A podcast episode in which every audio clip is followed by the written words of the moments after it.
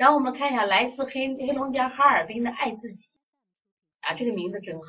我觉得现在在在今天的社会压力这么大，我们首先要学会爱自己啊，也非常感谢爱自己。然后呢，他说文文女孩二十八个月，便秘大半年，看了四家中医没有改善，最后一次吃中药完就拉，拉的就虚了，总喊累，家长给停药来推拿，大便四五天一次。我怀疑他那中药吃完以后给他泻药，一般的话我们都按调气的，你给泻药，便量少，便干，色深，羊屎蛋儿，每天早上睡觉爱喝水，推拿过程中会小便，推了推了一段时间，睡前爱喝水解散啊。推拿呃改善，推拿过程中也不再小便，睡眠头部出汗多，热汗出奶，喝奶都是汗。你看看啊，这个小孩儿他推拿都能出汗，你也两岁了呀，两岁四个月呀，所以这个小孩用蒸笼头，汗都通过，就是他身体的水也通过蒸笼头代谢出去了。说下焦没水，下焦没水，知道吧？说像这种小孩，我跟你说啊，你看脾胃还清。脾胃还虚寒，颜色还发青，但这个孩子舌头其实还是鼓的，舌尖还是你看，舌尖也是鼓的，舌尖也是鼓的。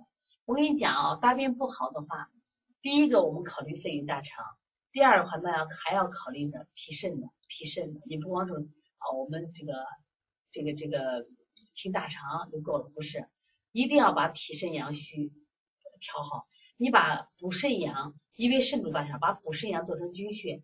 你给他调几分钟，像一个两岁的孩子，你给他补，你穴位不要多，你把补肾阳给他加上五，就做五分钟，按你一分钟二百就一千次，知道吧？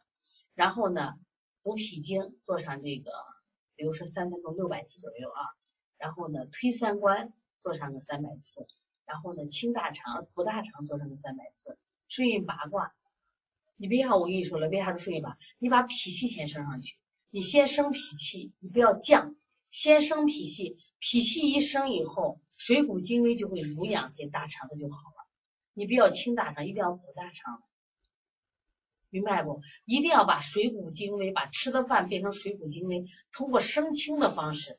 然后，因为这个孩子还有个问题，他头部出汗多，往下降一下，降啥呢？